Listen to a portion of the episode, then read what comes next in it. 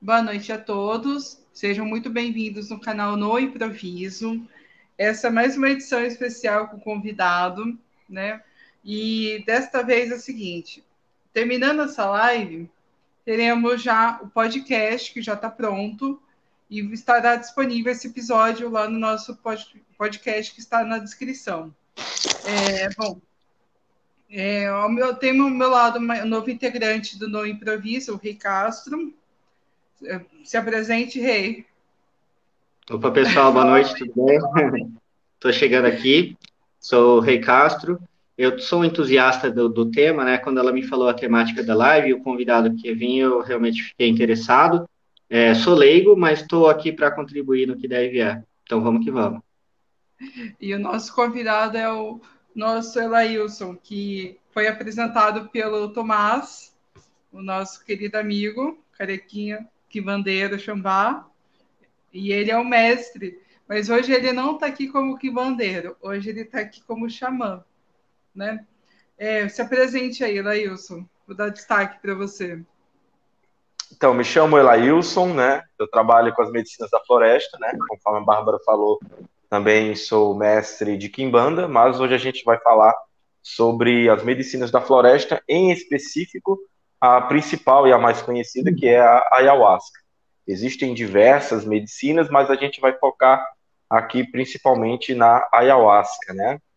Uh, dentro da, do trabalho com ayahuasca, né, dentro daquilo que que eu, que eu faço, né, a gente utiliza o termo de mestre, que depois eu vou explicar por que, esse termo é utilizado. Espero que uh, possa ser uma live produtiva e aqueles que tiverem perguntas também, quando for aberta a possibilidade, possam também fazer, para que a gente possa tirar as dúvidas, esclarecer confusões, esclarecer coisas mal entendidas e colocar tudo ali em, em, em, de uma forma que todo mundo conseguir entender. Vou procurar usar a linguagem mais simples possível para que não fique ninguém sem compreender o que está sendo falado. É um prazer estar aqui com vocês. Show. Obrigada. Obrigado. Bom, é, isso é muito interessante, né? Porque quando é, é muito difícil quando a gente está numa bolha assim tal, onde falamos só para a turma especializada e assim tem várias tem certos tipos de, assim, como é uma sociedade comum, né, senso comum, e as pessoas comuns têm o senso comum, né, e muitos preconceitos, né, principalmente com as ervas, né. Assim, muita, muita gente aceita as ervas comuns, que são conhecidas como as punks, né, ultimamente, né, punks, né, da alimentação uhum. saudável. E, assim, são aceitas como camomila, erva doce, né, mas processo mais, né, é... Bom, vamos lá, adentrar, né? Você falou é, sobre. É, ultimamente você está se apresentando aqui como xamã, né? Como Fale mestre. mais sobre o xamanismo. Então, o xamanismo, ele em si, né, ele é uma, uma prática espiritual que uh, vem já desde milênios, né? Acredita-se que o xamanismo ele é, foi, né, na verdade, a primeira religião do mundo, porque ela vem desde os povos coletores, desde a antiga Sibéria, desde lá no Vale do Rio Indo, né? Então é uma prática espiritual que acredita-se que foi a primeira prática religiosa organizada que a, a civilização humana fez, que é cultuar as forças da natureza, que é compreender o, os fenômenos naturais, né? Chuva, os trovões, os ciclos, as estações do ano, né? E automaticamente, à medida que foram sendo cultuadas forças da natureza, foi sendo também personificadas essas forças através de divindades, sejam elas divindades ainda um pouco abstratas, sejam elas divindades mais humanizadas. Então tudo começou no xamanismo, né? Há muitos milênios atrás. E à medida que isso foi uh, sendo passado para outras culturas, à medida que as civilizações iam se expandindo em novos territórios, isso ganhou novas formas, entre elas as religiões, né? Mas o xamanismo em si, ele é uma prática espiritual que ela está muito, muito focada na questão natural. A questão da ayahuasca não necessariamente ela está 100% ligada ao xamanismo. O xamanismo ele pode ser praticado sem a necessidade de, de ervas ou plantas de poder, que são plantas que alteram a consciência, que levam a um estado alterado de consciência, que hoje em dia existe um termo para diferenciar, para poder diferenciar, que são o termo de enteógenos, né? Então, dentro do, do, do, trabalho com as medicinas, dentro do trabalho com essas plantas de poder, vão existir várias vertentes e várias formas de se trabalhar com, com essas plantas, cada um dentro de um sistema, cada um dentro de uma linha do, de, de trabalho. Então, o, chá, o xamã, o xamã urbano, aquele xamã que não está na floresta, aquele xamã que não está inserido 100% na natureza, ele vai pegar práticas ali da natureza e vai adaptar dentro do contexto urbano para auxiliar as pessoas. Então, são, são terapias musicais, terapias com ervas, terapias com ervas frescas, ervas verdes, uh, cantos ancestrais, né, a, a, a, evocação de forças da natureza. O xamanismo em si ele vai trabalhar dessa forma. A maneira como eu trabalho não se encaixa necessariamente com o xamanismo. No, o meu trabalho em específico, né, é um trabalho urbano, sim, mas é um trabalho mais ressignificado para a cidade, sem tantas referências, assim, 100% tribal, né, um trabalho mais urbano. Hum, certo. Esse tem alguma pergunta, Rei, para fazer para ele? Tá com o áudio cortado, Rei. Tá sem áudio? tá sem áudio, ele esqueceu. Daí, acontece, como é que acontece? Bom, então vou falar um pouquinho sobre o termo de mestre, né? Ah, é, ah, vamos lá. É, então, só fazendo uma breve introdução, né, do que é a, ayahuasca, né? A ayahuasca é uma bebida, né? Ela é preparada com dois ingredientes principais: um cipó, né? O Banisteriopsis capi, que é conhecido como mariri, o, Bani, o que é o nome científico, e uma folha de um arbusto que é chamada de chacrona, né, cujo nome científico é Psychotria viridis. Então, a, a união dessas duas plantas, né, a folha com o cipó, somente essas duas plantas, é preparado um chá, e esse chá, ele é tomado, né, a, a, existem relatos de dois, três mil anos esse chá é tomado aqui na América, né? porque são plantas nativas aqui da, da, da nossa, do nosso bioma amazônico. Né? Então, ele foi tomado por várias etnias, várias tribos, no Peru, pelo Império Inca e Bolívia. Então, vários lugares se trabalhou com, com essa bebida. Em resumo, a, a ayahuasca, ela possui, basicamente, ela tem alguns princípios ativos que trabalham nessa expansão da consciência, e alguns estão no cipó e outros estão na folha. O principal é o que está na folha, que é o DMT, a, a dimetiltriptamina. Essa substância ela atua diretamente a, na nossa glândula pineal, né, no cérebro, e através dela é feito um, uma determinada a, a, trabalha exatamente no hormônio da serotonina. O DMT é o DMT, a dimetiltriptamina, ela é uma, uma substância, uma molécula que já está naturalmente no nosso corpo. Nós temos ela armazenada aqui na nossa cabeça e ela muitas vezes ela é liberada em determinados momentos, principalmente momentos de agonia, momentos de EQM, ou seja, momentos de quase morte, e momentos da morte. Então, aquela pessoa que está morrendo, agonizando, seja qual for a razão, ela vai ter uma liberação de DMT, que o cérebro vai liberar, e ela vai entrar naquele estado, naquele estado de expansão antes de se desligar do corpo físico e partir. Todos nós, em algum momento, vamos sentir os efeitos, caso a gente não sofra uma morte instantânea, nós vamos sentir uhum. os efeitos uh, do DMT no nosso corpo. O que, é que a ayahuasca faz? O nosso liberação Espera aí um pouquinho. É, agora, peraí. Eu, Melhorou? Rei, fecha um pouquinho o áudio. Eu sei que, que agora. Já fechei. Deixa ele terminar e depois. Obrigada. Tá Aí, bom. É que eu tô acertando aqui no celular ainda, aqui, o setup. Tá, calma, tá aqui embaixo isso. Vai. Vai, Pode continuar? Então, uhum. então o, o, DMT ele já está no nosso corpo. Ele está também em alguns alimentos que nós consumimos. O que é que acontece? O nosso corpo, embora ele tenha uma, uma determinada quantidade de, de, de DMT, ele não libera isso. Ele fica ali restrito e quando nós ingerimos esse DMT, ele é processado pelo nosso corpo. Então ele é processado, ele vai sair no banheiro, ele não vai ficar, ele vai ficar, ele vai ser processado. O que é que a, a, a ayahuasca faz? Então, a psicotria viridis, que é a, a, folha do arbusto chamado chacrona, ele vai ser ingerido e ele vai carregar o nosso corpo com essa DMT. Só que como o nosso corpo vai processar e vai eliminar, nós precisamos de outra substância para que ele não seja eliminado pelo nosso corpo. Tem que haver um inibidor. Esse inibidor está exatamente no cipó mariri. Então, o cipó, ele vai ter o inibidor dessa enzima, né?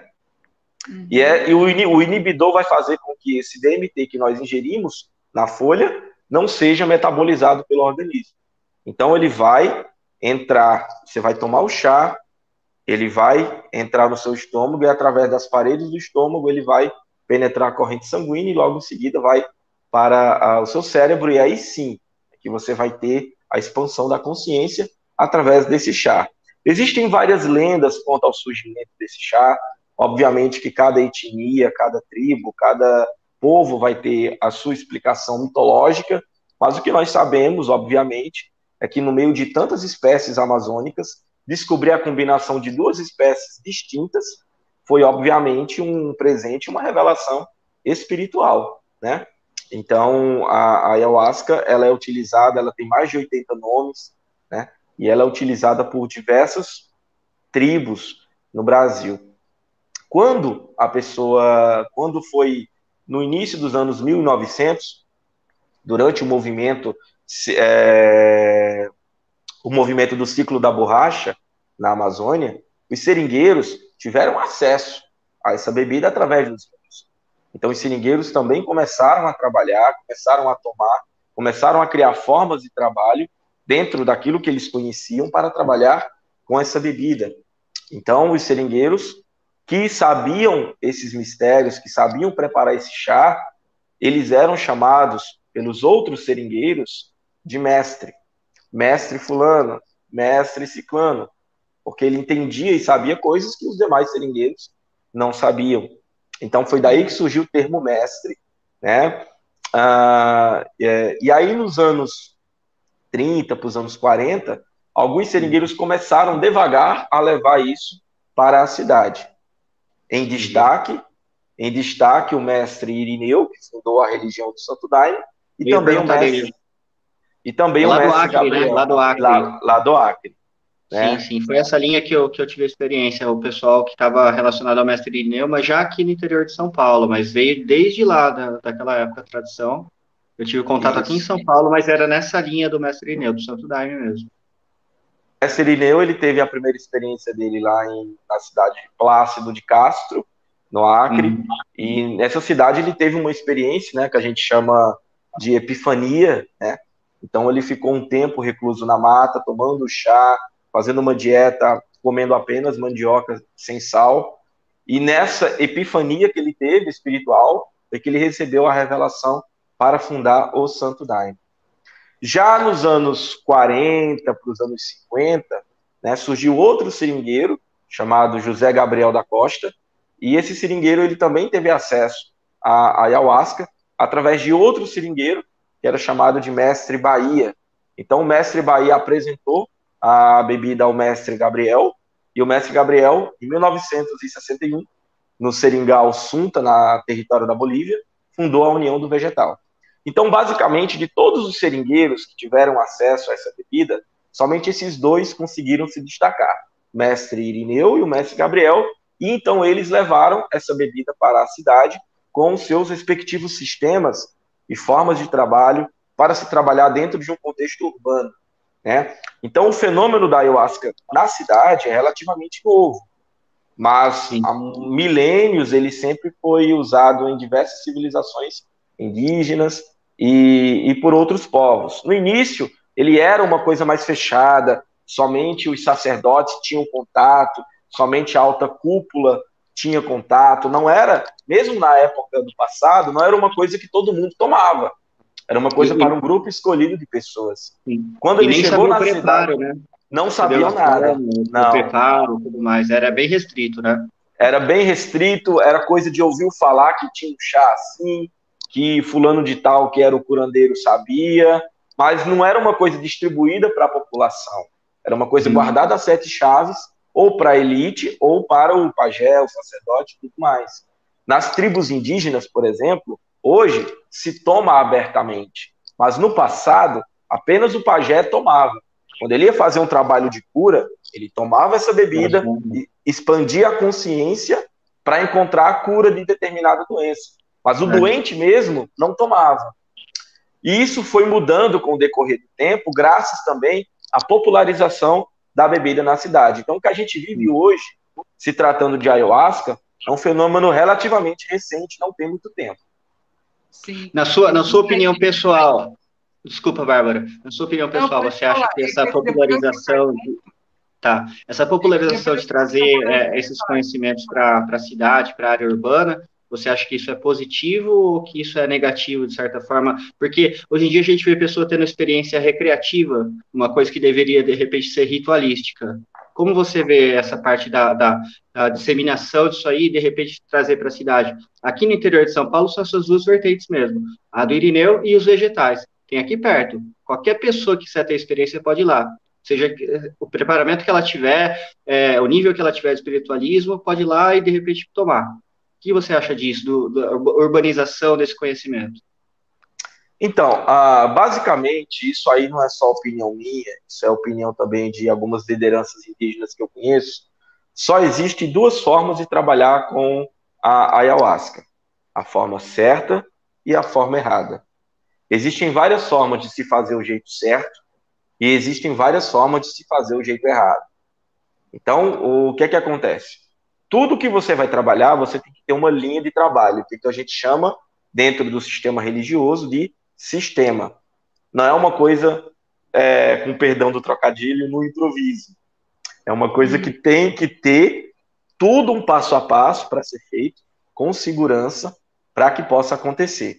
No tocante ao Santo Daime, a religião do Santo Daime, o mestre Irineu fundou o centro, né, que é chamado de Alto Santo, lá no Acre. Só uhum. que quando o mestre Irineu faleceu, algumas pessoas que eram do centro saíram e foram desenvolver trabalhos fora. E com isso se espalhou por todo o Brasil. E, é, então, não necessariamente qualquer centro que carregue o nome de Santo Daime está necessariamente ligado ao, ligado. ao centro do mestre Irineu. Tá? Eles, pro... era, né? eles procuram se isolar nesse sentido então, se acontecer alguma coisa com o nome do Santo Daime, eles falam: olha, não tem, não é da nossa conta, nossa conta é só isso aqui. Eles estão usando o nome por escolha deles. Tá? Uhum. Então, nós temos esse ponto. No tocante à união do vegetal, já é diferente. Porque a união do vegetal ela é uma religião bem organizada, ela possui mais de 30 mil uh, adeptos. E a união do vegetal ela já funciona no, no sentido que o nome dela é registrado, ela tem estatuto, eu não posso, por exemplo, chegar e montar o centro e colocar Centro União do Vegetal. Eu posso receber um processo, porque ela já é organizada. Os centros, que são chamados de núcleo, enquanto o Santo Daime chama de igreja, a União do Vegetal chama de núcleo, são restritos apenas para a, realmente adeptos, e eles possuem uma hierarquia, que são chamados de mestres. Mestres, representantes, mestres gerais, e cada núcleo está dentro de uma região, bem organizado, que existe uma hierarquia lá de cima até lá embaixo. Então, não é qualquer um que pode chegar e dizer que sou da União Vegetal. Ela tem que ir primeiro, passar por uma entrevista, passar por um trabalho que eles chamam de adventício, participar primeiro, depois decidir se vai se tornar membro, que na União do Vegetal é chamado de sócio, e aí, se ele se tornar sócio, aí ele pode, se for do interesse dele, uh, galgar determinados graus dentro daquela hierarquia. Tá? Os trabalhos que são feitos na cidade, dentro de religiões, são feitos na união do vegetal e no santo daime. Obviamente que podem haver dissidências, mas não são dissidências reconhecidas por essas duas religiões principais. Existe uma terceira religião, que é chamada de Barquinha, foi fundada uh, pelo, pelo Daniel Pereira dos Santos, ele fundou por volta de 1945. Só que a Barquinha não é tão popular e não tem tantos centros como tem o Santo Daime e como tem a União do Vegetal. Pode fazer perguntas, tá? Você, você particularmente. Não posso ler os comentários primeiro? Pode ler, pode ler. Estou cheio de perguntas. Tá bom? Tá bom, pode ler. Bom, aqui, Vai ó. Lá. A Beth Júri já falando, já tô por aqui, ela foi a primeira. Aí, ó, o Valdir então, Castro falou: salve para todos, especialmente para Elailson. Um salve aí. A salve. Beth Júri de novo. Salve, Chais. Salve. O mundo. Chai significa irmão, tá? Para quem não sabe, Chai é irmão no idioma Runicun, tá? Da etnia Runicun. Aí a Beth falando, seu é Rui, né? Errei. Está, o seu áudio está com o áudio desativado. Normal, é mais acontece. Normal. Acontece. Aí, ó. Aí, o King Stitch. Como foi sua experiência com o Cambu? Calma depois aí. Depois a gente vai, vai falar sobre isso. Isso. Tipo, para é, depois. É. A Camila Cristinas Dias. Boa noite. Aí a Beth perguntou: Mestre Lailson, qual a sua experiência de consagrar a medicina direto numa aldeia indígena? Isso daí também vai ser depois, já já, né? Vai ser a próxima, Tem papo. calma aí. Tem papo hoje, hein? É, bom, aí já terminou já os comentários. Pode fazer a pergunta, o rei. Não vou tá te bom. interromper. Tá, não, imagina, eu que te interrompi, imagina. Eu queria perguntar para o mestre é, qual é essa hierarquia que tem entre o mestre, a relação, a diferença entre mestre e padrinho. Eu também queria perguntar para você qual foi sua trajetória até chegar no ayahuasca, quando você conheceu. E também queria perguntar para você, são três perguntas, tá? Me desculpa. Também queria perguntar é, onde se deu a ligação dessa cultura com a religião cristã. Foi no padrinho Irineu? Foi ele que juntou as coisas? Onde que se deu essa ligação da, da, da religião cristã com, com, com a cultura do ayahuasca? É, qual foi sua trajetória até chegar lá é, para conhecer? E tem muita vertente, né? Então a gente fica um pouco confuso. Se você puder explicar um pouco melhor da sua história, a diferença e onde se deu a ligação com a religião cristã? Vamos lá, eu vou, eu vou falando aqui. Se tiver outra pergunta, você vai me relembrando, tá? Uh, a questão da cultura cristã, basicamente, ela começou lá nos Seringais. Nós temos de entender que os seringueiros que tiveram acesso ao chá através dos índios, o índio tem a religião própria dele. O índio tem seus cantos, tem seus rezos, tem sua maneira de chamar os ancestrais, tem seus espíritos encantados. Então o índio faz o trabalho dele de um jeito. O seringueiro, ele não tinha acesso a isso. O seringueiro não tinha como fazer um trabalho indígena automaticamente ele tinha que fazer o trabalho dentro daquilo que ele conhecia. E o que é que ele conhecia? Religião cristã. Automaticamente ele teve que pegar aquilo, que era uma coisa nova, e inserir dentro do seu universo pessoal e religioso. Por essa causa que dentro do trabalho que é feito na cidade ocorrem essas referências. Isso vem lá de trás. O o, o mestre Irineu, observe bem que o mestre Irineu, ele não é chamado de padrinho Irineu, ele é chamado de mestre.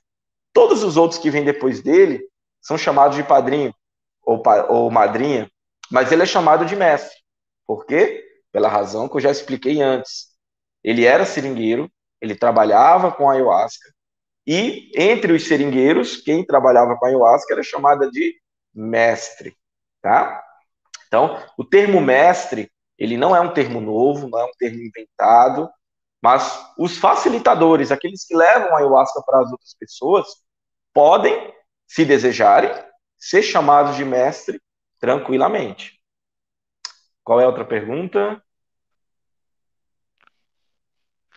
Era a relação entre é, a sua trajetória, como você chegou a conhecer o ayahuasca, se você teve com certeza teve uma trajetória espiritual, chegar até lá como um xamã, né? Qual foi seu primeiro contato? Por exemplo, o Carlos Castaneda, acho que você deve conhecer, ele teve que conhecer o Dom Juan para fazer os ensinamentos para ele. Você teve algum mentor, algum tutor? Como você chegou até a ayahuasca?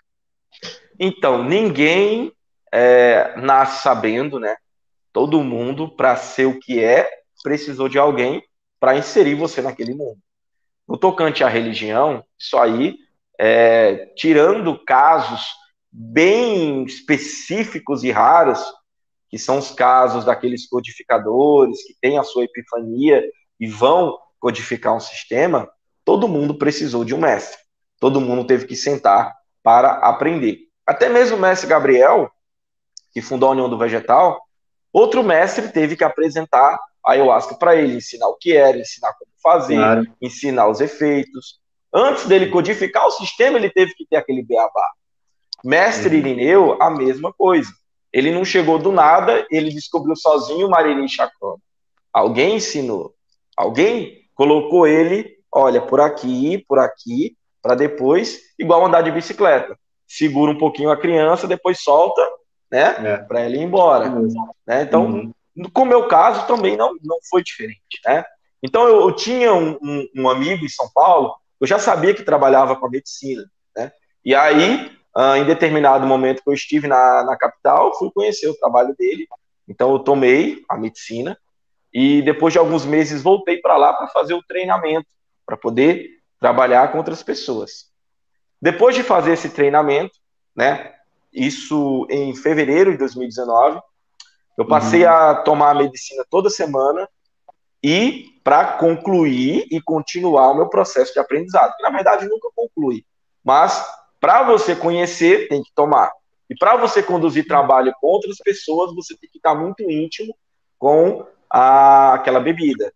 Então, Sim. toda semana, de forma ininterrupta, até mesmo nas férias, eu dou um jeitinho, estou sempre tomando. Ah, então, depois que eu recebi o treinamento, comecei a conduzir os trabalhos com outras pessoas, né? E hoje eu tenho um grupo em São Paulo, tenho um grupo aqui na minha cidade, né? Que já tomam a medicina já, já comigo sempre que eu estou disponível. E, e tudo é um aprendizado. Eu faço sempre viagens, estou participando de outros trabalhos, conversando com outros mestres, outros facilitadores, né? Meu último trabalho foi uh, no Acre, né? O qual eu fiquei quase 30 dias fora de casa. Só na aldeia foram 10 dias, né?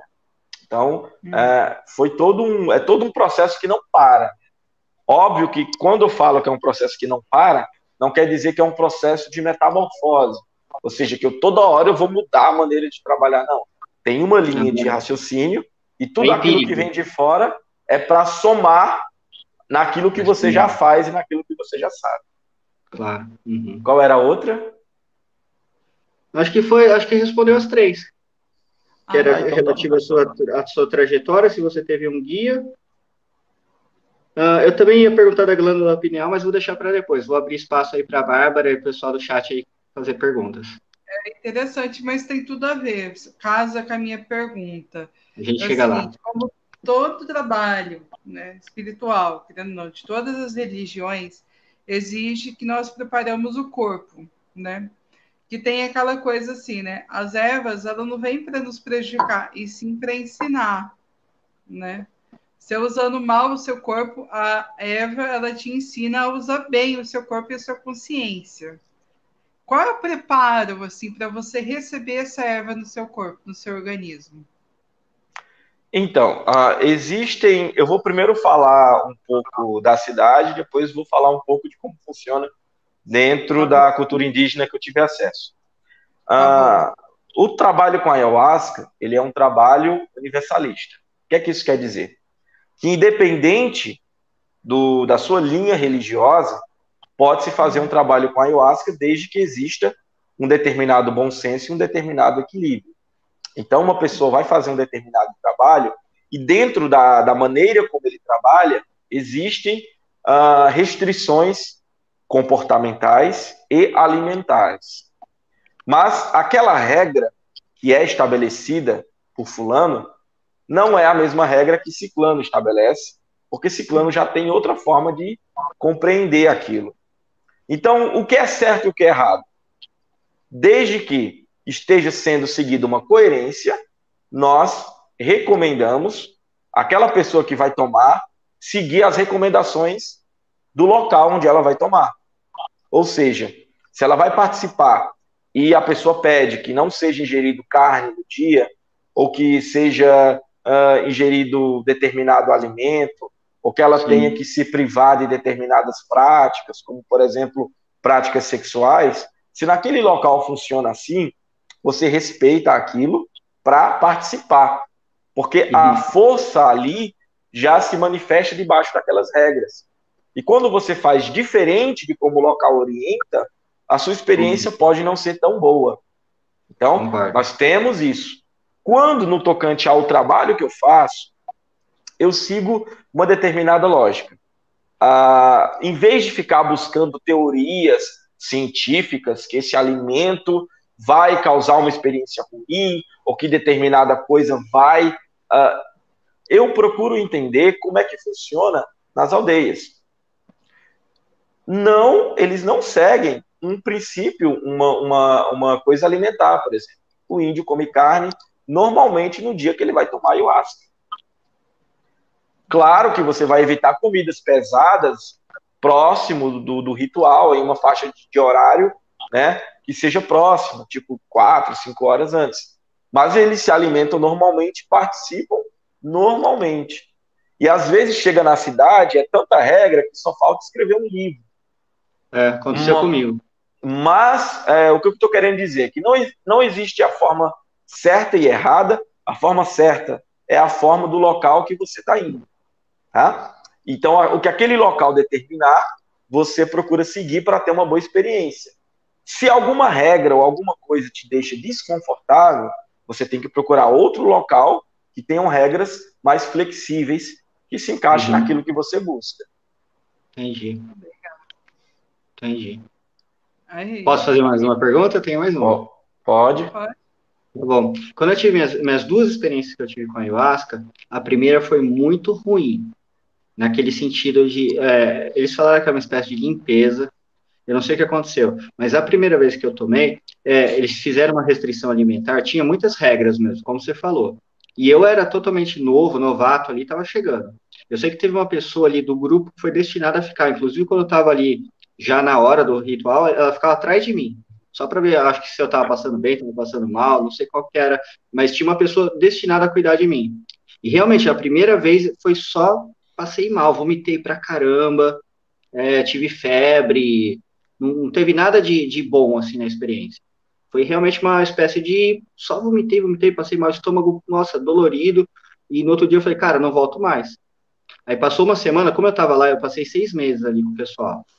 Aí eles voltaram lá, daí eu voltei lá. Daí depois, na segunda vez, foi totalmente diferente. Aí eu comecei a, a Parecia que eu já estava livre daquelas amarras, aquelas coisas. Eu não sei explicar até hoje. Olha, já fazem 20 anos eu ainda não cheguei a um consenso da experiência que eu tive, as duas experiências que eu tive. Ainda estou refletindo sobre isso. Mas eu sei assim, relatando para vocês de forma grosseira, a primeira vez eu passei mal, vomitei pra caramba, tiveram que cuidar de mim ali e tal.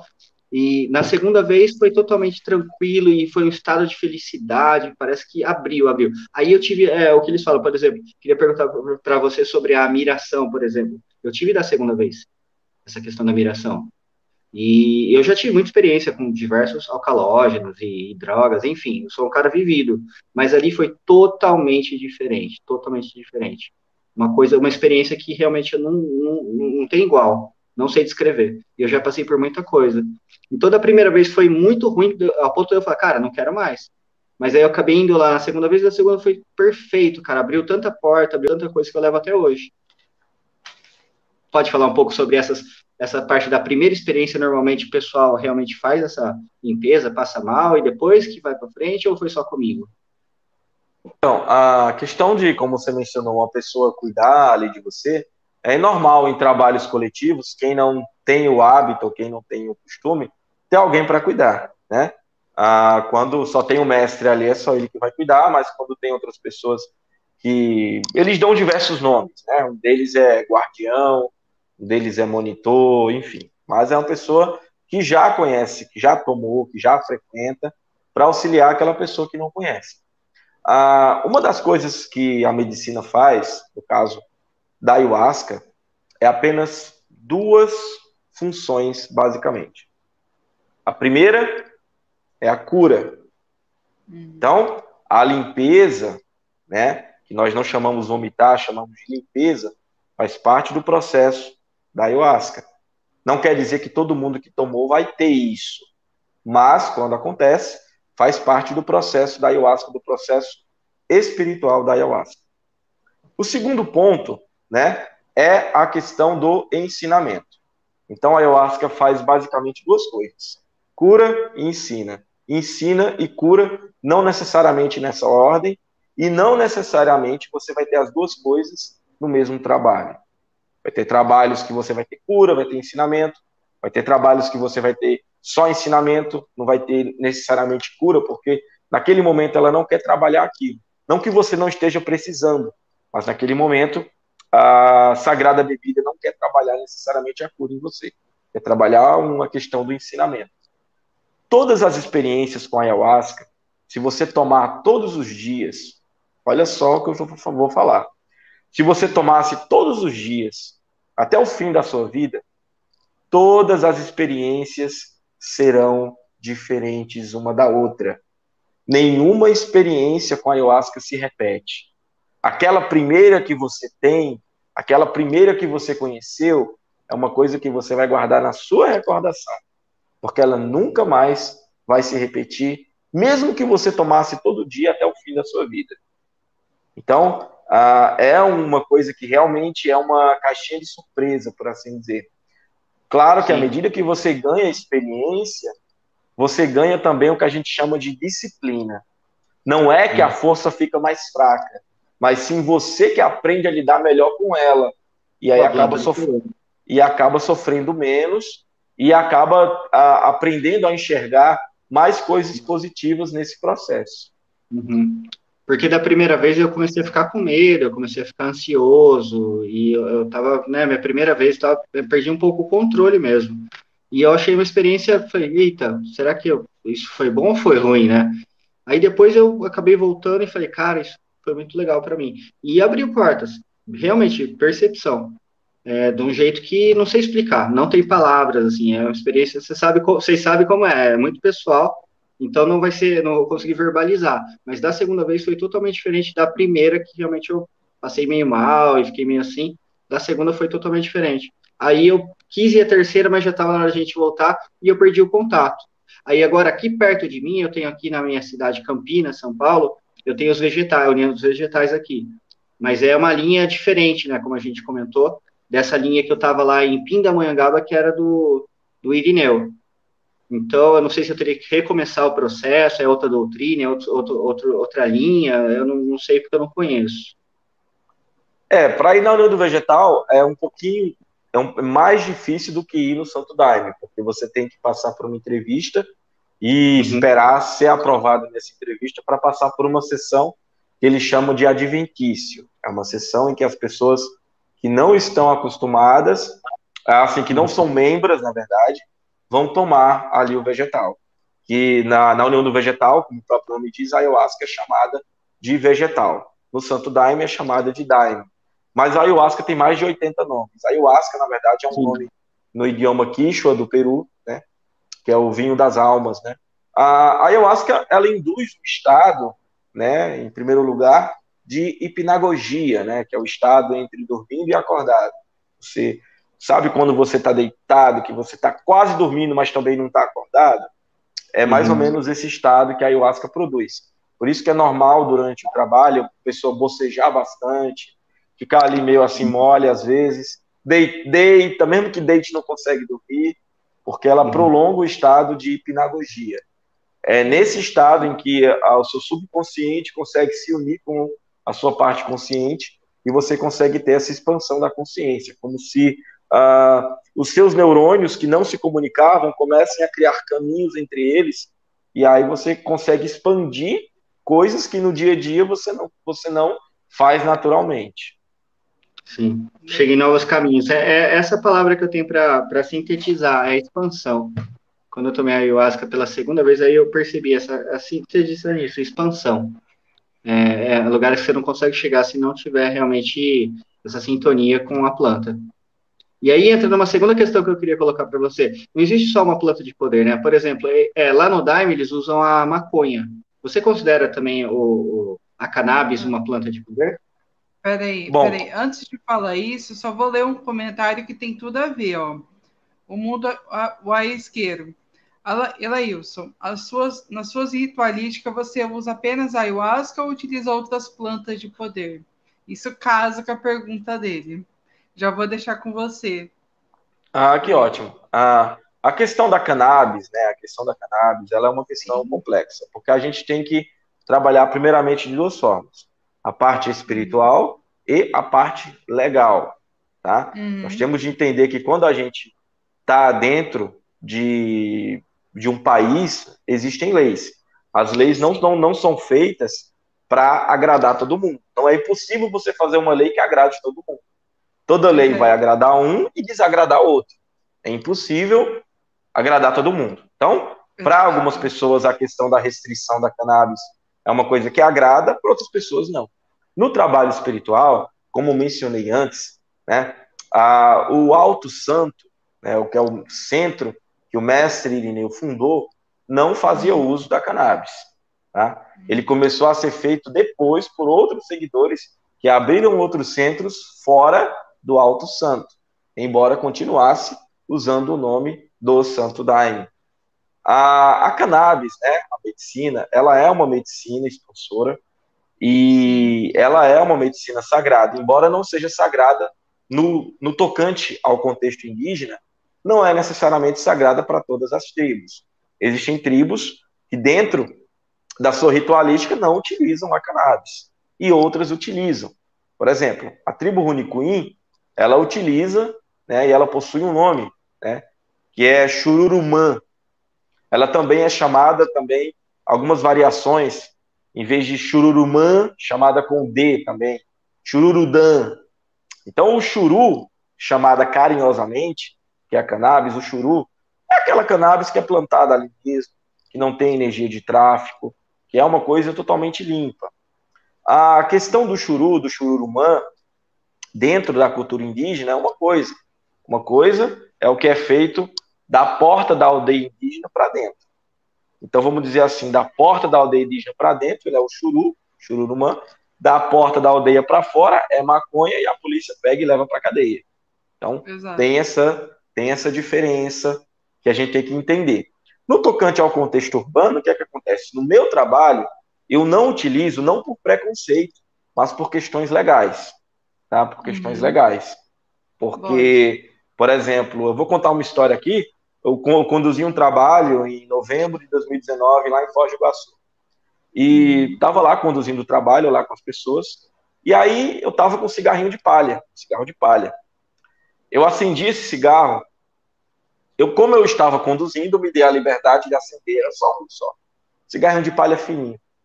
Quando eu acendi, comecei a apitar ali o cigarro, eu comecei a observar as pessoas fazendo, querendo sentir o que era. Aí, ou seja, para ver se aquilo ali era maconha ou era realmente só o tabaco. E qual é o problema disso? Você conduz um trabalho em que utiliza cannabis, em contexto urbano, em que isso é ilegal, alguém, na força mesmo, pega o telefone e liga para a polícia, a polícia está batendo a porta, pegando todo mundo na força, procurando cadê o, cadê o bagulho. Até eu explicar, Aí, até explicar, né? Até você explicar que periquito não é papagaio, você foi para a capa do G1 e atrapalhou o trabalho de pessoas sérias. Exato. Porque você foi responsável. Então, quem vai utilizar esse contexto urbano tem que ter muita responsabilidade, reconhecer que é algo que é contra a lei e que, se for usar, faça direito. Eu, como Kim Bandeiro, a gente tem o seguinte pensamento: para nós, não existe o certo nem o errado, mas quem for fazer o que é errado, faça bem feito. Caso contrário, vai sofrer as consequências e vai acabar sujando a imagem de outras pessoas que estão tocando trabalho sério. Porque quando isso vai para a mídia e, tá você, é, e você é escolhido como bode expiatório, todo mundo paga junto. Quem deve e quem não deve. Então, uhum. no meu trabalho, eu não utilizo, por exemplo, a cannabis, mas entendo como sendo uma planta de poder sim. Legal. Assim, ó, falando nisso, até casa com essa daqui. É, o King Stitch perguntou, Elailson, durante o uso das medicinas, em especial a ayahuasca, você chegou a ter alguma experiência com os Exus e Pombagiras?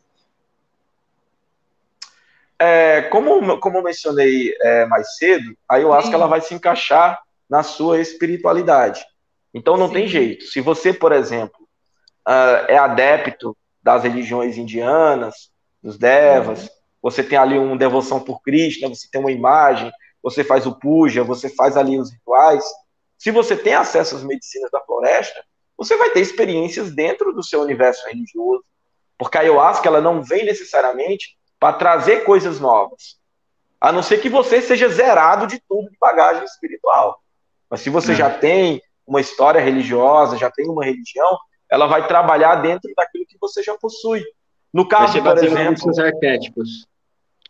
No caso, por exemplo, das religiões indianas, lá no passado, bem lá para trás, antes de ser criado o yoga, antes de ser criado as práticas de meditação, uh, existia uma bebida que era chamada de soma, e essa bebida trazia a expansão de consciência.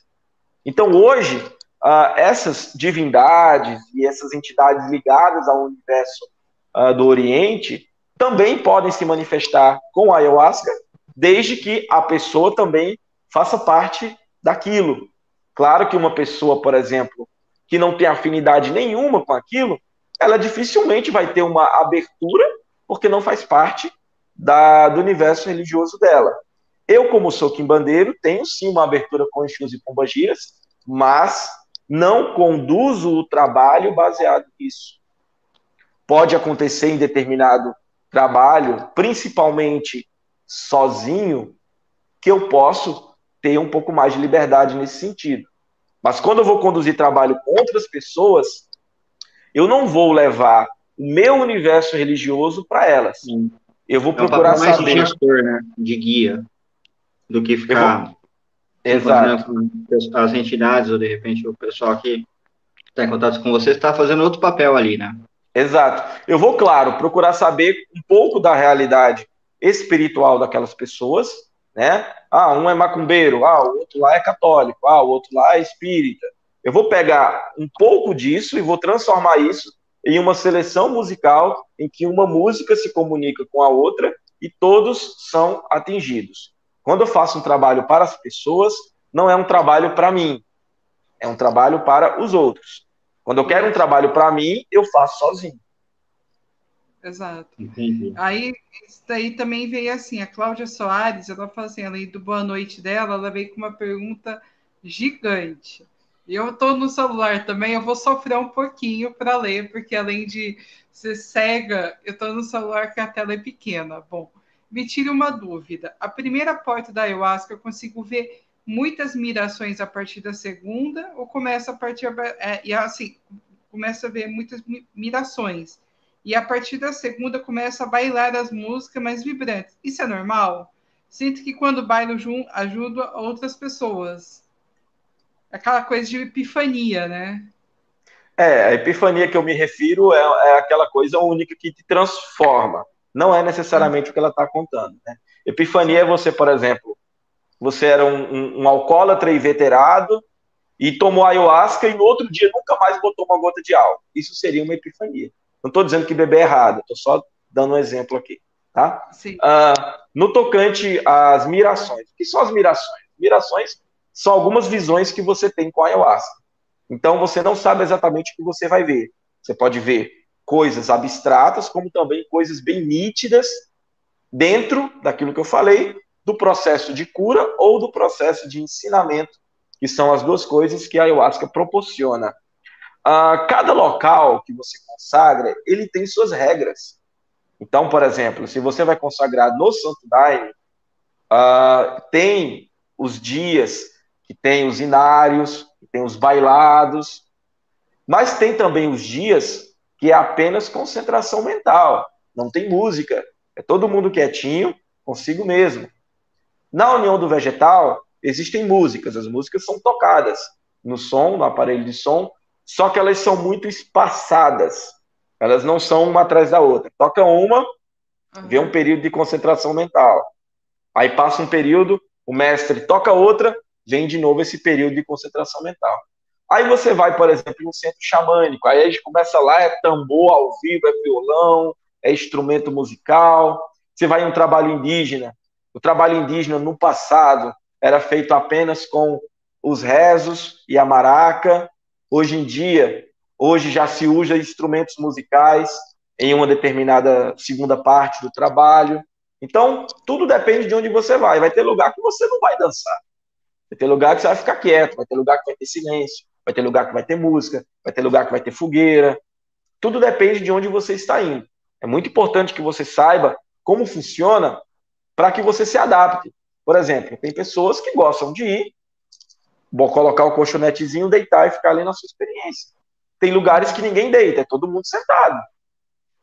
Tem lugares que tem música, tem lugares que praticamente não tem. Então você tem que entender aonde que você está indo, como aquele trabalho é feito, para que você se encaixe naquilo. Uh, deixa eu ler aqui a pergunta.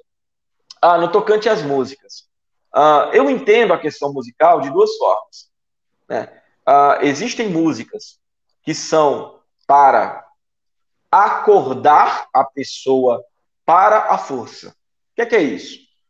Quando a força chegou, o ritual foi aberto, dentro da linha de trabalho de cada um, abriu o ritual, então começa as músicas. Muitas vezes, acontece comigo, eu coloco uma música mais agitada. Agitada, que eu quero dizer, não, não é no sentido agitado, música profana. Agitada é um pouco mais rápida. E aí ela acorda para a força, acorda para aquela experiência. Aquela música agitada faz com que ela, opa, eu tô aqui no ritual. E já vai entrando ali no clima. E as músicas agitadas que são tocadas da metade ou no final do ritual são músicas usadas para acordar a pessoa para a, acordar a pessoa da força. Então ela já estava acordada para a força, agora ela vai ser acordada da força, ou seja, é hora de despertar. Vamos fechar o ritual. Então aquela agitação é para ela já ir saindo da força e depois vai ser feito o encerramento dos trabalhos de acordo com a linha espiritual uh, de cada pessoa, tá? Agora, a, a maneira como essa força vai trabalhar em cada um é uma coisa muito particular tá? É uma coisa muito particular, mas uma coisa é certa. Em qualquer centro espiritual que se consagra a ayahuasca, de qualquer linha de trabalho, desde que seja, como eu falei, uma coisa correta, uma coisa certa, pois existem várias formas de fazer o correto. Se a pessoa está ali, aquele trabalho está tudo certo, tudo que acontecer ali está dentro de um roteiro. Ou seja, tudo que aconteceu ali é porque tinha que acontecer. Todas as sensações é porque tinham que ser sentidas. Então, se alguém sofreu ali do seu lado e outra pessoa que estava do lado dela estava morrendo de felicidade, enquanto a outra estava achando que estava morrendo, quem está do lado ali que tomou a mesma medicina, a mesma quantidade, está em êxtase de alegria, tudo isso está dentro de um roteiro e tudo isso, cada um está recebendo aquilo que Sim. precisa para aquele Sim. momento. Em outra Sim. experiência, será outra história, e aquela história ali nunca vai se repetir. Uhum. É, eu tenho uma pergunta, se, se a Bárbara deixar fazer, ou tem alguém na pode, fila? Pode, pode perguntar. Tá legal. Então, quando a gente está falando de outras religiões, até existe uma, uma, ritualística, né? existe uma liturgia, a gente Isso. chama, pessoal, cultura, teologia, chama de liturgia. Então, vamos supor, você vai numa missa católica, você tem uma sequência, um roteiro, como a gente chamou agora, né? Onde você vai lá, faz a abertura, faz uma oração, faz a penitência, chega a hora de tomar a hóstia, chega a hora tal, tal, tal. Existe esse tipo de, de, de, de roteiro também no, na, é, na ayahuasca, você é, começa lá, faz um bailado, depois faz uma oração, depois tal, chega a hora de tomar e tal. Tem essa ritualística toda, esse, essa liturgia, também existe uma sequência, e também a experiência para todo mundo que vai numa missa é praticamente igual. Eu vejo que nessas experiências, assim, é muito pessoal. Então, é cada um por si, vamos dizer assim, né? Então, eu vejo muita diferença. Mas existe realmente uma liturgia, uma sequência de coisas a fazer, assim, um ritual ali, como se fosse uma missa. Começa aqui, depois chega uma hora que dá o Pai Nosso, outra hora que dá o Pai de Cristo, outra hora que toma a hóstia, outra hora que vai fazer a, a saudação final e sai fora. Tem essa sequência ou é muito pessoal, cada um fica na sua loucura? loucura. Olha só, cada, cada centro ele vai ter a sua ritualística. É claro que a gente não vai ser ortodoxo, né? A gente não vai pegar a nossa forma de trabalho e querer impor ela aos outros. Como eu mencionei, Sim. existem somente duas formas de trabalhar, a forma certa e a forma errada. A forma uhum. certa é aquela que as pessoas saem bem, saem curadas, saem renovadas, com vontade de voltar.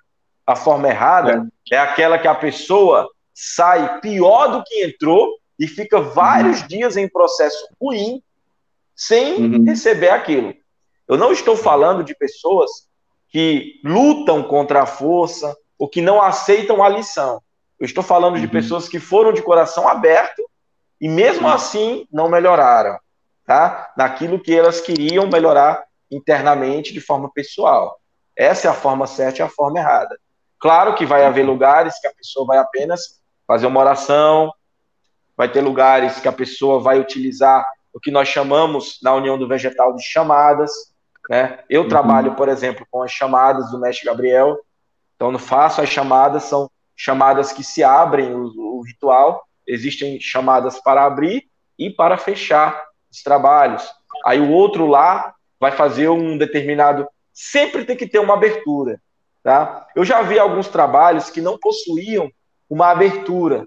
E aí eu, particularmente, não recomendo. Porque assim, ah, só vamos chegar e tomar e começar a cantar rei, rei, arro, não. Tem que ter uma organização para que, caso aconteça um imprevisto, ou seja, alguém passa um processo, vamos supor, por exemplo, uma pessoa é, ela vai tomar e ela, e ela tem, por exemplo, um determinado, vamos dizer, um problema espiritual. Vamos supor que tem um macumbeiro metendo macumba nela. Pá, pá, pá, pá. Ela vai tomar ayahuasca, como ela está tomando no local que o mestre ou que a, a padrinha, etc., não tem uma proteção espiritual, a pessoa vai entrar em um processo ali, talvez de obsessão, vai dar trabalho, vai vai precisar ser contida e vai atrapalhar o processo dos outros, porque a segurança espiritual não foi feita, ou seja, uma coisa que era para acontecer apenas no processo interno dela, se tornou uma coisa externa que incomodou todo mundo por falta de proteção espiritual. Então eu não, eu não recomendo as pessoas irem em locais que não têm abertura e encerramento. E também procurar saber daquela pessoa o que é que guarda ela espiritualmente? Porque uhum. a ayahuasca, ela não é uma religião. Então, nós recomendamos que as pessoas que lidam com a ayahuasca tenham uma fé, tenham uma prática, alguém por trás, ou algumas forças por trás, para ficar na retaguarda e impedir que esses acidentes, esses incidentes Entendi. aconteçam. Né?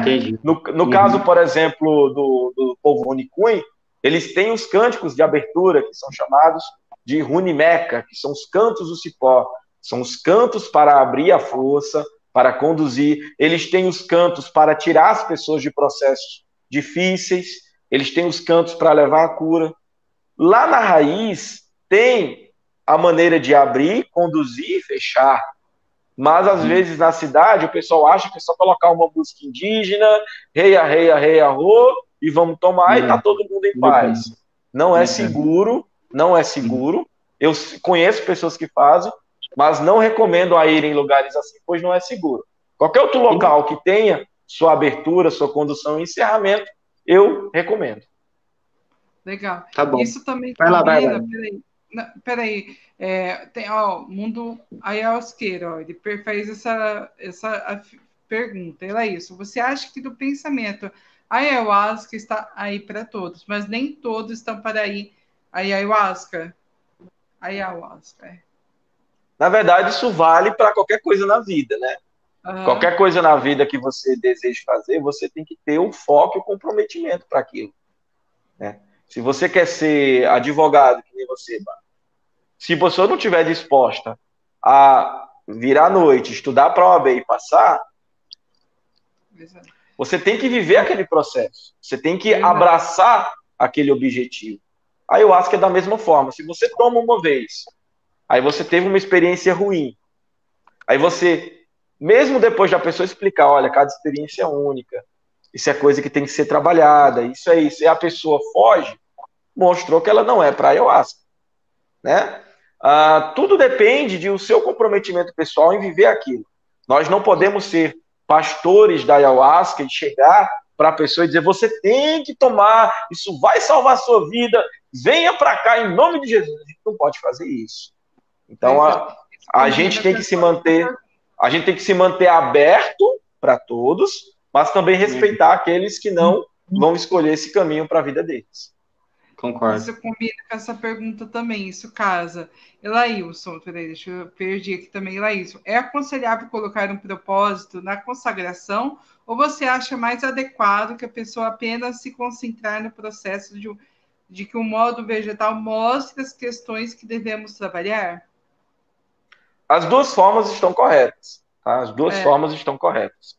A pessoa tanto pode entrar com um propósito, como ela pode também fazer o que se chama na União do Vegetal de esperar o que há de vir, que é simplesmente esperar. Por outro lado, como eu mencionei, uma vez que cada experiência é única, às vezes você entra para trabalhar uma questão e não necessariamente a força vai querer trabalhar aquilo. Então você quer aquilo, mas ela não necessariamente vai te dar aquilo, porque naquele momento ela julga que você precisa de outra coisa. Então, é, nem sempre o roteiro que você quer vai acontecer. Mas as duas formas estão corretas. Aí o Leandro Sena dos Santos pergunta: me dá uma dica, mestre Laílson. Quando a, quando a força bate, o que devo fazer para amenizar? Uh, se a força estiver muito alta, né, a força muito alta, uh, que existem dois processos com a força alta. O primeiro é a força alta pura, que ela acontece para qualquer pessoa, acontece para mim e tudo mais. E o segundo processo se chama peia. Peia o que é? Quando a ayahuasca vem muito forte, e aí você faz muita limpeza, você entra em muito processo, mas ela está fazendo aquilo ali para te ensinar. Ela peia, como o nome diz, é uma surra, mas, como diz o ditado, ninguém apanha de graça. A pessoa que está apanhando, ela sabe por que está apanhando. Então, ela entra nesse processo. E aí a gente trabalha de duas formas. Primeiro, no meu caso, né, a maneira como eu fui ensinado, a maneira como a, as entidades que me acompanham ensinam, a gente não interfere de imediato. A gente primeiro percebeu que a pessoa está num processo forte, a gente chega, deixa tudo em ordem. Olha, o baldinho aqui para você fazer sua limpeza, papelzinho está aqui, garrafinha de água, tá tudo aqui na mão, fica no seu processo. A gente não passa a mão na cabeça, não fica ali, ô oh, meu filho tá sofrendo, não. Deixa tudo em ordem, deixa a pessoa se virar.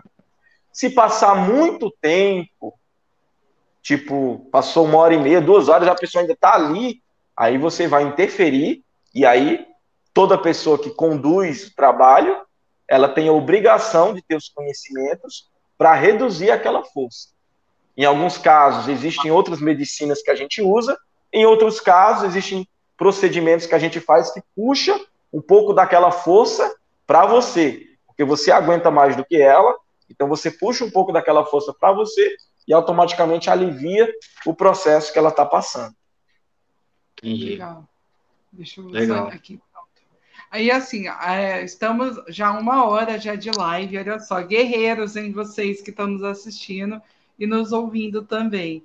Agora, assim, vamos aproveitar, assim, vamos ter mais uma meia hora, assim, tá? Porque eu quero já assim, aproveitar que você recentemente teve uma viagem, né? O qual você conversou muito comigo, até porque a gente estava planejando essa live desde o ano passado, né? Então, assim, tá. Como é. A live chegou primeiro que a vacina, viu? A live... Não, a vacina vai ter só no dia D, na hora H. Então. tá, então assim, é muita, muita hora nessa calma, né? Antes do chegar o dia D na hora H, vamos assim, me conte como que foi a sua experiência e o que, que, você aprendeu, o que tem a ensinar, e que você, assim, você recomendaria. Vou deixar contigo essa daí. Legal, ótima pergunta. É. Então, eu tive a oportunidade, né? Eu passei praticamente 10 dias ah, em uma aldeia indígena da etnia Runicunha, no interior do Acre, cidade de Tarauacá. A aldeia se chama Pinuiá. Então, a, a, minha experiência lá, né, com as pessoas que eu conheci, foi, acima de tudo, uh, conhecer mesmo o dia a dia. Porque os rituais, assim, as, uh, como ele é conduzido, também foi um aprendizado, mas eu já conhecia um pouquinho como funcionava. Então, para mim, não teve tanta surpresa na questão ritualística, porque eu já participei de trabalhos indígenas que foram conduzidos na cidade por outros índios. E às vezes eles viajam e fazem uh, uma, uma espécie de, de compacto de como é na aldeia, né, na cidade. Uh, então, eu tive esse conhecimento espiritual, mas acima de tudo, o que mais valeu a pena foi conversar com, os mais velhos, com as lideranças, e entender o contexto ali uh, da, da, da, vida em comunidade. Eu tive a oportunidade de ficar na casa de um, de um senhor, um ativista, que está sempre cobrando do governo estadual as melhoras, a liberação de verbas uh, para os projetos indígenas, dinheiro que está parado, que, que não pode ser usado para outra coisa, que só precisa de uma assinatura. Tive oportunidade de entender como é que funciona a relação entre as associações indígenas e as ONGs, pelo ponto de vista dessas lideranças. Então, foi um aprendizado político bem interessante para mim. Eu costumo falar que se eu fosse para lá e não tivesse nenhuma medicina, não tivesse nenhuma experiência espiritual, ainda assim teria valido a pena pelo tanto que eu consegui é, aprender e compartilhar com essas lideranças, né? Aprende. Então, para mim, assim, é, eu não tive ainda a oportunidade de processar tudo aquilo que eu aprendi, né? Mas, assim, em resumo, o que mais, assim, me marcou mesmo foi essa convivência em comunidade, saber como eles interagiam uns com os outros e também a questão de, de ver os dilemas deles por eles próprios, né? Pelas lideranças. Quais são os dilemas deles? Basicamente, são verbas que o governo não libera. Verbas São coisas do homem estão... da cidade, que eles não tinham antes da gente encher o saco deles, então antes não tinha isso. Então, os dilemas deles atuais é assim, esses caras chegaram, são da cidade, puta que pariu. Tipo, antes não tinha nada disso, então não tinha nem dilema. Agora que esses caras apareceram, agora tem dilema. É porque, assim, o que que acontece? O, o, o eu fui para uma aldeia, que é uma terra indígena muito pequena. Então, lá é uma terra indígena que não tem como caçar, então, porque é um território pequeno, é cercado de fazenda. Então, assim, todo o alimento, a maior parte do alimento é produzido lá, né? E eles têm uma estrada, né, que eles chamam de ramal, que é muito ruim, que chove. Você tem a quantidade de habitantes que tem essa tribo? Tem em torno de 250 para 300. Então, é uma tribo pequena. Ah, tá, então, assim, alimentar 250 pessoas ali, né? Aí tem que plantar, e para isso precisa de projetos, né? Precisa uhum. de projetos, precisa de verba pública. E aí o que, que acontece? A verba é chega, a verba é aprovada, a verba não pode ser usada para mais nada, mas aí ninguém vai lá e assina aquilo ali que só está faltando assinatura. E os problemas também com as ONGs, porque as ONGs elas isso elas fazem uma espécie de sabotagem. Elas não querem que o dinheiro chegue diretamente para a associação indígena. Elas querem receber para eles, eles tirar uma casquinha. Para eles tirar e mandar para as associações. Ou Bom. seja, então existe. E aí o que é que eles fazem? Eles tentam sabotar os projetos indígenas. Para quê? Para que eles recebam dinheiro e depois eles falam: olha, receberam dinheiro e não souberam usar. Não dê mais dinheiro para eles, não. Dê direto para a uhum. gente, que é a gente que cuida deles. Existe depois uma. uma... Falar, né? Existe esse Essas problema. ONGs, elas são, elas são administradas por fazendeiros ou por pessoas diretamente do governo? Aí eu não sei detalhes, né? Tem um porrada de interesse, né? Mas o que eu estou querendo dizer é o seguinte: para onde? A ONG não quer que o dinheiro vá para direto para os índios, para a associação. Ela Passa quer pegar o dinheiro. Casquinha, depois eu te repasso que isso. Diga assim, eles querem que o dinheiro chegue para eles e depois diz: e aí? Vamos fazer o que? Ah, estão precisando disso, toma isso. Tipo assim, dá o que eles quiserem. Administrar o dinheiro que é deles. Tudo bem, pela lei. Esse é o problema. É, Tirar a autonomia da, da autogestão indígena, né?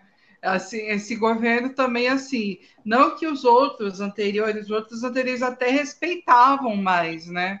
As aldeias e os povos indígenas, né? Reconheceu, teve até o reconhecimento. Isso daí a gente não pode também tirar do mérito, né?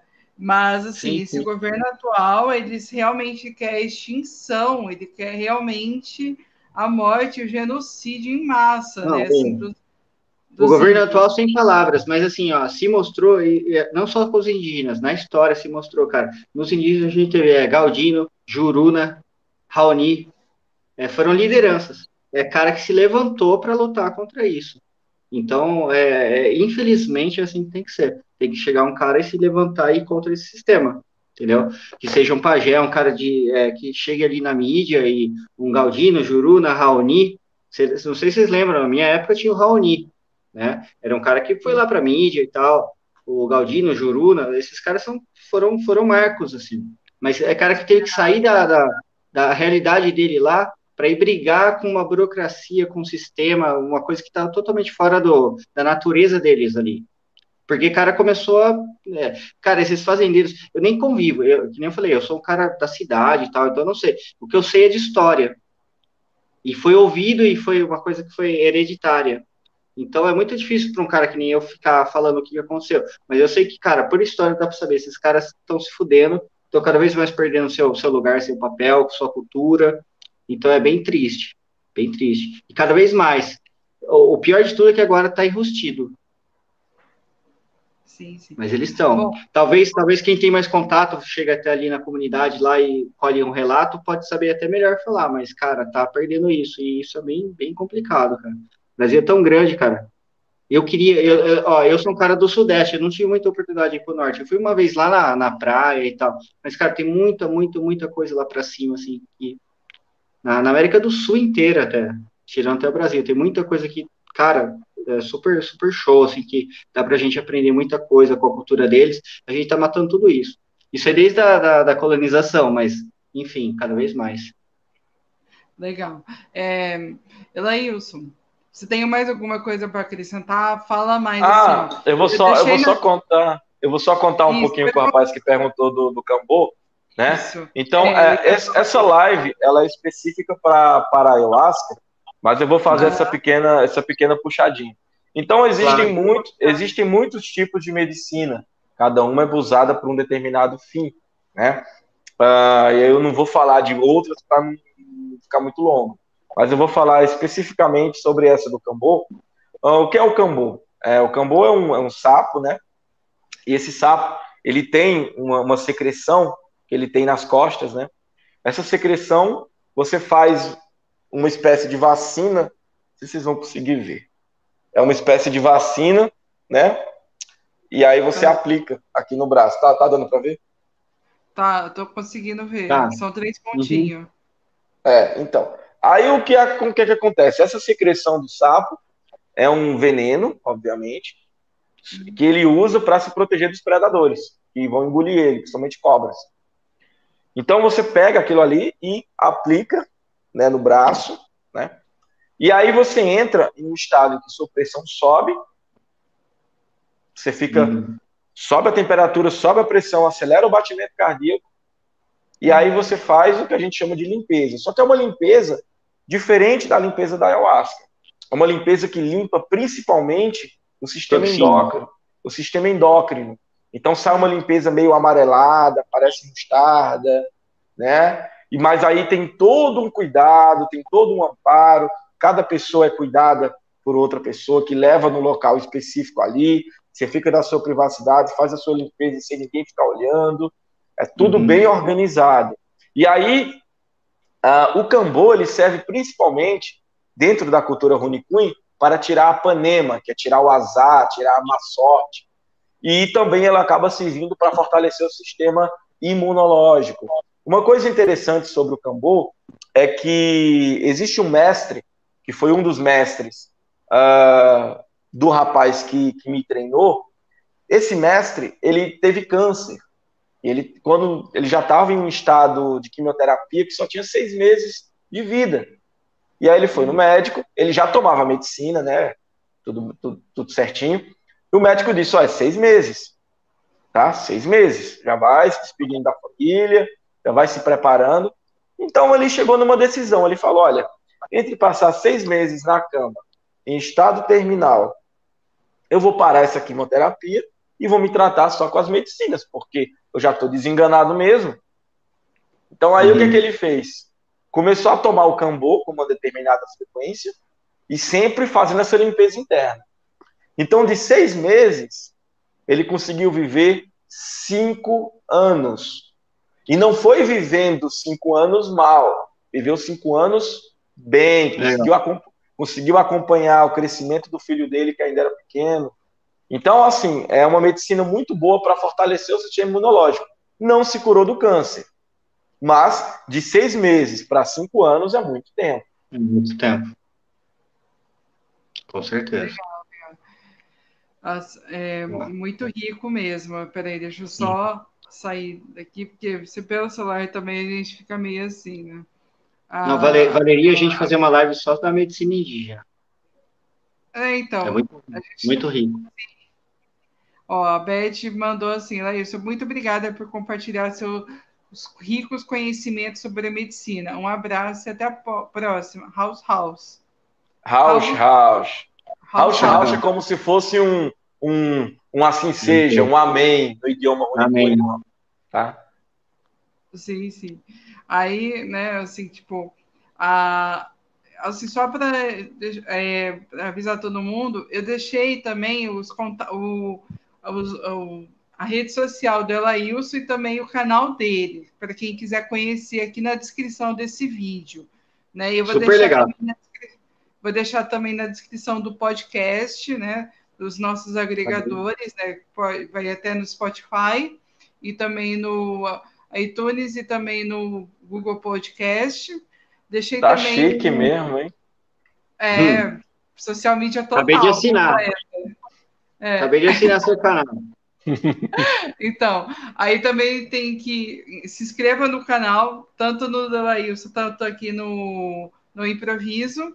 Aí também eu já vou autorizar também o Elailson pegar essa live também transmitir lá na, no canal dele, né? Que ele faz sempre uma cópia e vai transmitir, vai fazer os cortes dele lá. É, eu deixei o, o, contato de Facebook dele para entrar em contato. Aí, se ele me se ele permitir, se ele quiser também, eu coloco na descrição também seu contato de telefone para quem se Pode colocar. Trabalhos. Pode colocar, é, então, pode. Para os trabalhos, para os trabalhos tanto para Kimbanda quanto para os trabalhos xamânico, né? Ele vai fazer, ele faz também é, cursos, né? Você ministra cursos, né, Elailson? Uh, na verdade, curso, curso, ainda não. Eu sou um pouco resistente ainda a isso, mas eu ah. compartilho muito conhecimento gratuito, né? Sempre, e também não, não, me recuso a responder quem me procura. Às vezes demora um pouquinho, mas estou sempre disponível, tá bom? Sim. Show. Aí ele vai vir mais vezes aqui no canal, porque eu vi que ele está gostando muito de fazer lives com convidados, assim e tal, né? Responder perguntas de pessoas não especializadas também do senso comum, né, para responder, pra, porque é, ele é uma pessoa acessível para todo mundo, para mostrar que ele consegue responder Legal. perguntas que todo mundo acha complexo, difícil, e ele está uhum. aqui para todo mundo responder. É, desejo uhum. a todos uma boa noite, ou então boa tarde, ou bom dia para todo mundo que está assistindo, independentemente da, da hora depois dessa live. É, queria só agradecer a todos, né, que teve a paciência de nos escutar, de nos, nos assistir nessa quinta-feira, né? E então assim, até a próxima, Laís, até a próxima aí. É, muito obrigada, viu? Vou encerrar. Até a próxima. Não,